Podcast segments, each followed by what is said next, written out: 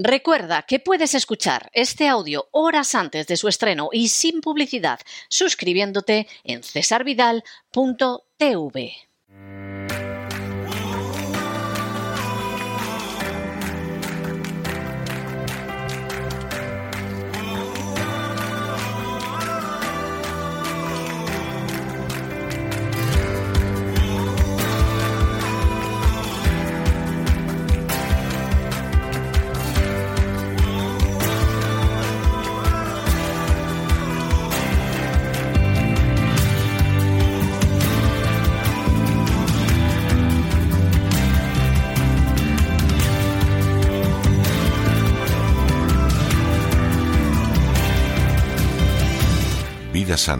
Con Elena Kalinnikova.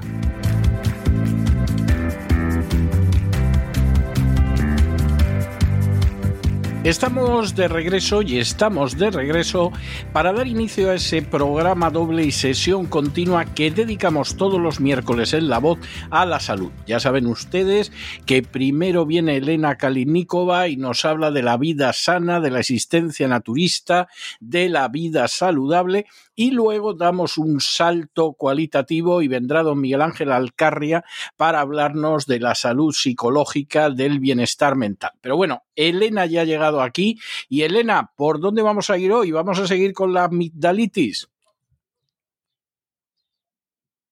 Hola César, pues sí, vamos a seguir con la amigdalitis y hoy os voy a presentar mi propio método para curarlo que ha surgido de la recopilación de los métodos estrellas de diversos doctores, especialistas cada uno en su campo.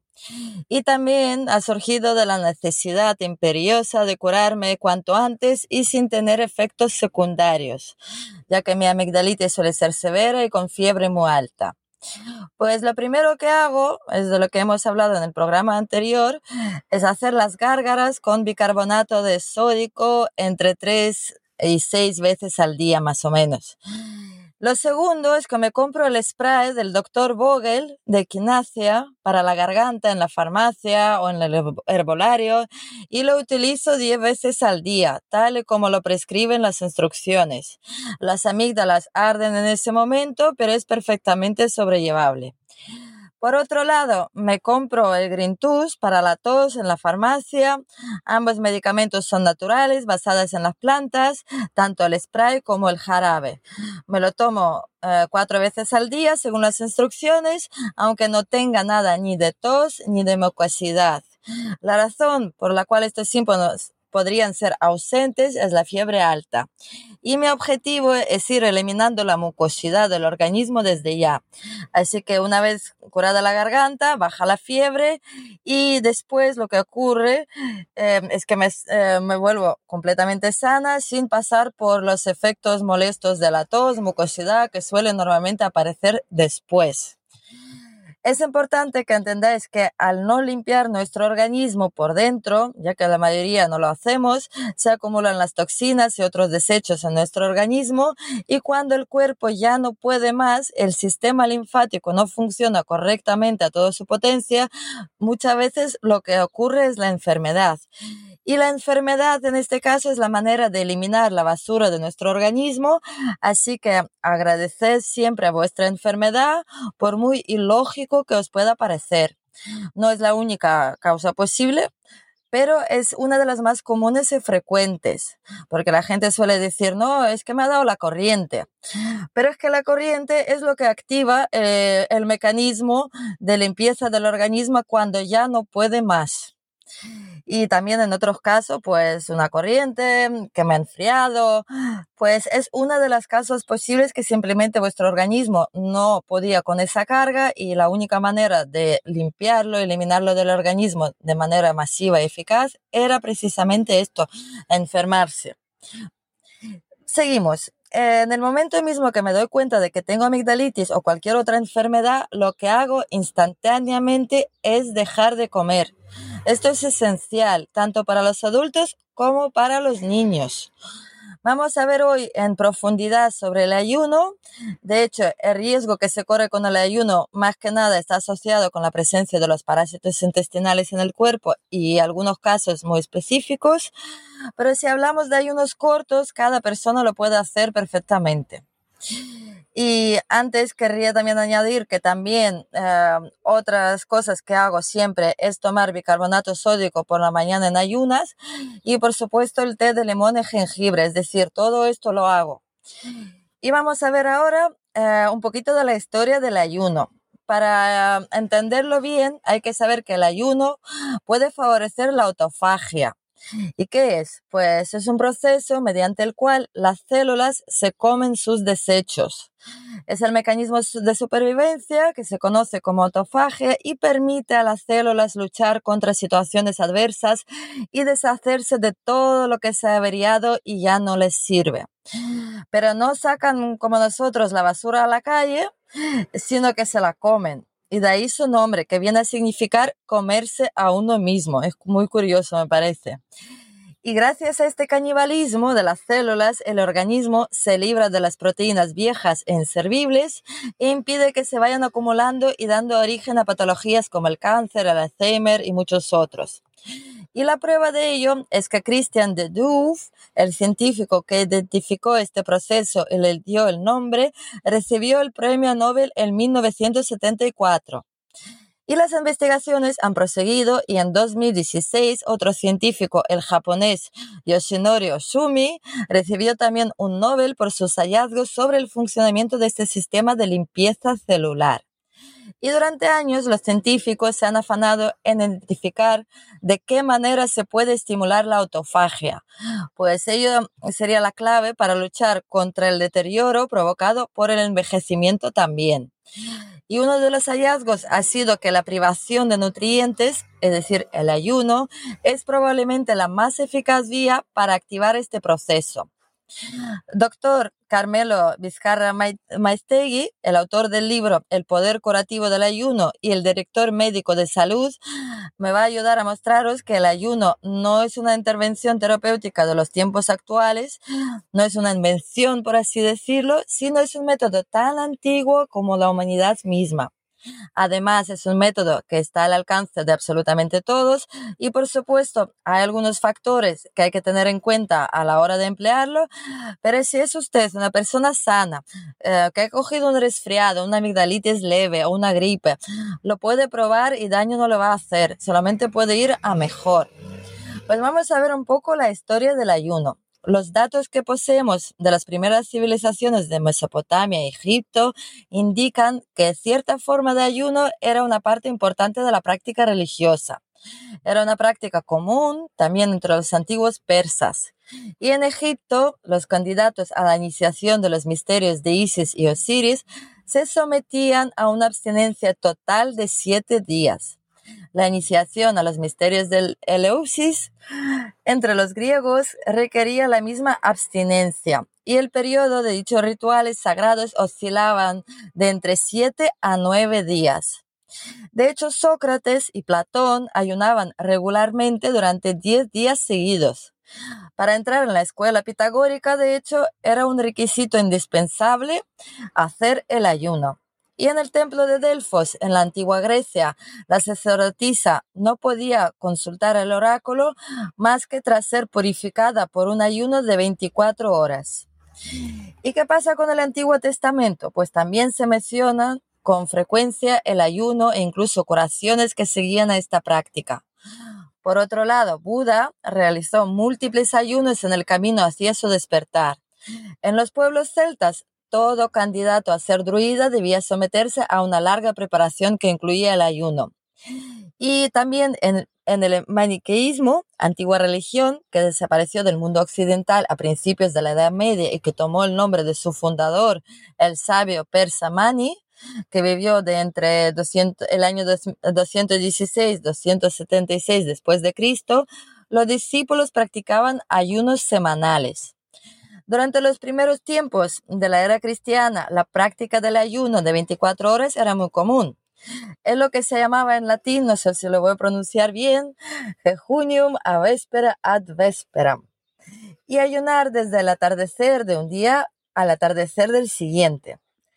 Y los persas, según Heródoto, mantenían su vitalidad y fortaleza, de hecho, eh, de no hacer más que una comida al día y de abstenerse de ingerir carne. Avicena, un famoso médico y filósofo árabe de la Edad Media, prescribía ayunos de tres a seis semanas a sus enfermos. Y entre los árabes se encuentra el periodo de Ramadán, periodo en que los fieles a esa religión realizan un ayuno parcial y diurno que acaba tras la puesta de sol.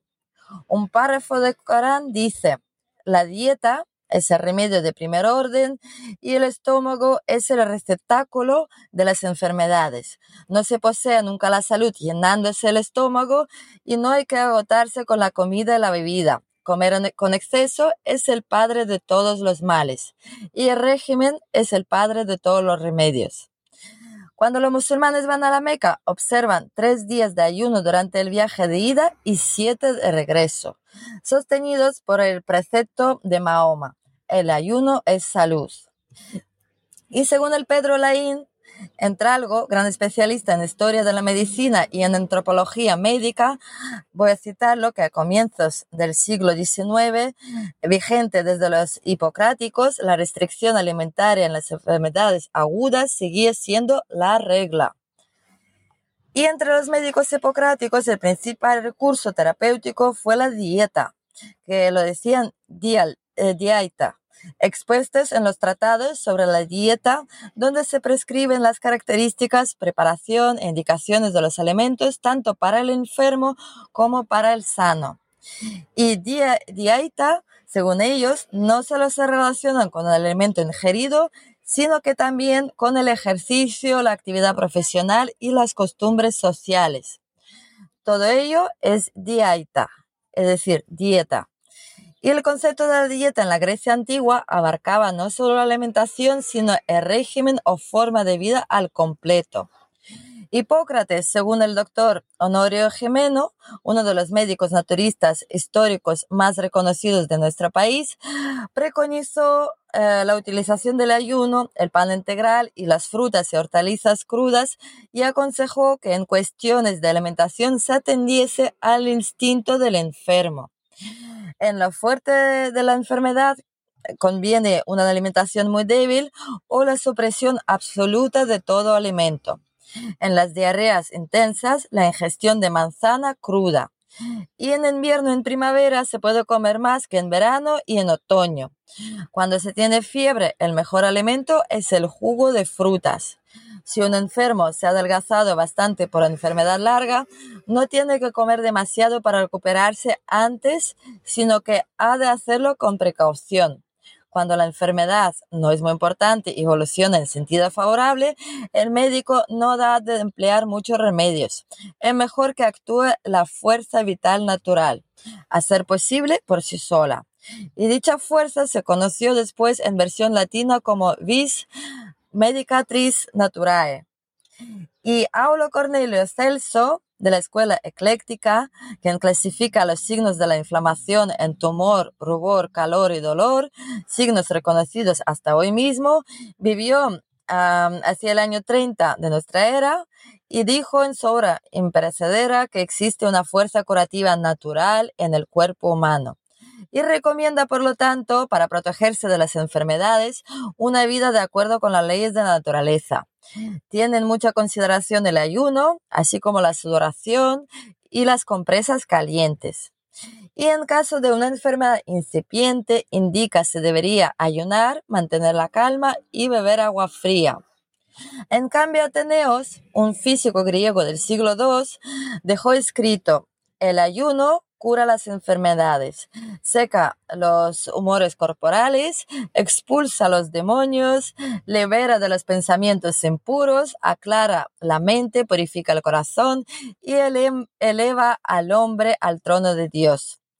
En lugar de tomar medicamentos, ayuna por un día, dijo también el histórico y filósofo griego Plutarco.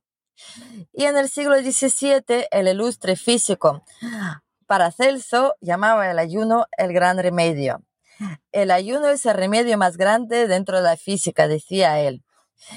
Y el médico norteamericano, Dr. Isaac Jeggins, tras muchos años de ejercer la medicina convencional, en el año 1822 comenzó a desarrollar y enseñó una filosofía que él denominó ortopatía, que expresaba su concepto sobre la naturaleza básica de la enfermedad. Fue el inicio del sistema higienista como un enfoque renovador sobre las causas del tratamiento de la enfermedad y la recuperación de la enfermedad por la eliminación de sus causas verdaderas y no de sus síntomas, que a mí me parece la verdad un gran eh, logro, por así decirlo, que es buscar y eliminar las causas y no simplemente paliar los síntomas. Pues Jennings pasó sus 20 primeros años de ejercicio de la medicina utilizando el tratamiento médico al uso en aquella época, pero su confianza en estas prácticas fue a menos, de manera que abandonó la lanceta y fue reduciendo la dosis de los medicamentos. Y en 1822 interrumpió toda medicación Creyendo en la capacidad de autocuración del organismo, recomienda el descanso, el ayuno, la dieta, el aire puro y otros factores higiénicos o higienistas. El uso profesional del ayuno ante la enfermedad en los Estados Unidos comienza en 1822 con Isaac Jeggins. Y el famoso también doctor William Beaumont realizó un montón de trabajos experimentales con un estadounidense llamado Alexis San Martín. Este hombre tenía una herida de bala en el abdomen y la lesión dejaba al descubierto la cavidad gástrica. Debido a esta circunstancia, el doctor Beaumont pudo observar el proceso de digestión de distintos alimentos y los cambios en la constitución de los jugos gástricos en diferentes condiciones. Y dice Beaumont, en las diátesis febriles se secreta muy poco o ningún jugo gástrico. De aquí la importancia de no introducir alimentos en el estómago en las afecciones febriles no proporcionan ninguna nutrición y en realidad son una fuente de irritación para ese órgano y en consecuencia para todo el sistema. En estas circunstancias no se puede secretar ningún solvente y los elementos son insolubles en el estómago, como lo sería el plomo en circunstancias normales.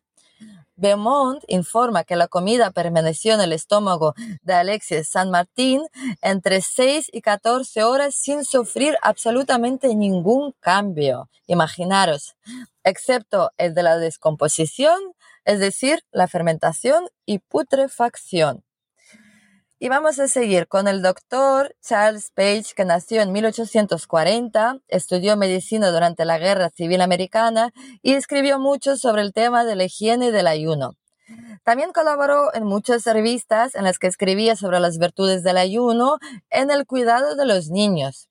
Así que muchas mamás que se asustan si su niño no ha comido o no ha cenado o no ha merendado, ya se pueden relajar, no pasa nada. De hecho, una de mis muy buenas amigas que tiene un bebé de un año y medio me llamó asustada diciendo que su niño estaba resfriado con un poco de fiebre y no quería comer.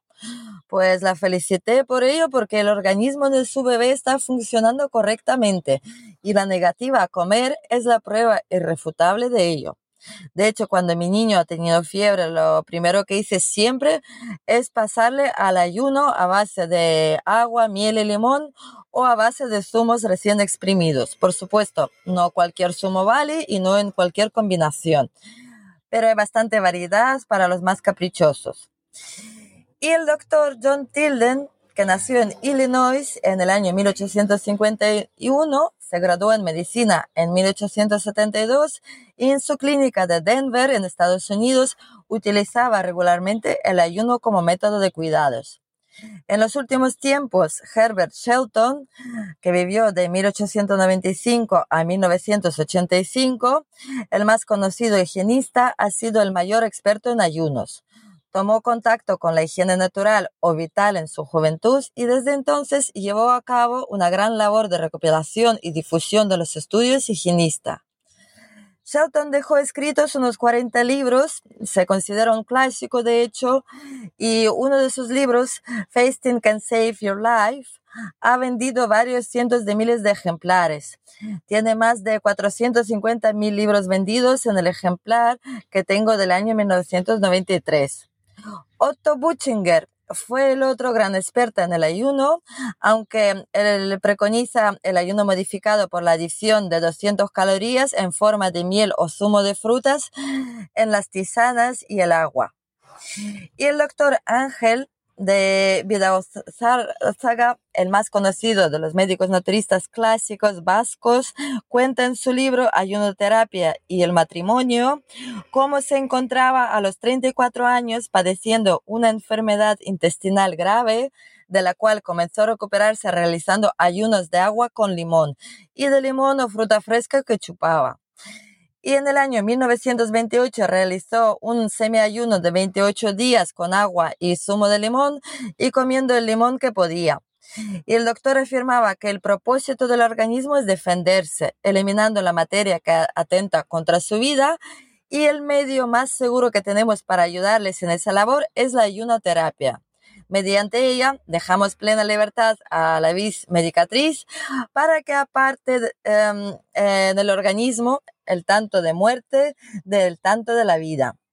Y en su autobiografía, Gandhi em, comenta que lee algo sobre la formación de una asociación de eliminación del desayuno en Manchester y el argumento que esgrimían sus promotores era que los ingleses comían demasiado y con mucha frecuencia, y ya que las facturas de sus médicos eran pesadas porque comían hasta la medianoche y que debían por lo menos saltarse el desayuno si querían mejorar ese estado de las cosas hace la prueba de dejar de desayunar para mejorar sus dolores de cabeza y le cuesta bastante durante unos días, pero los dolores de cabeza desaparecieron del todo.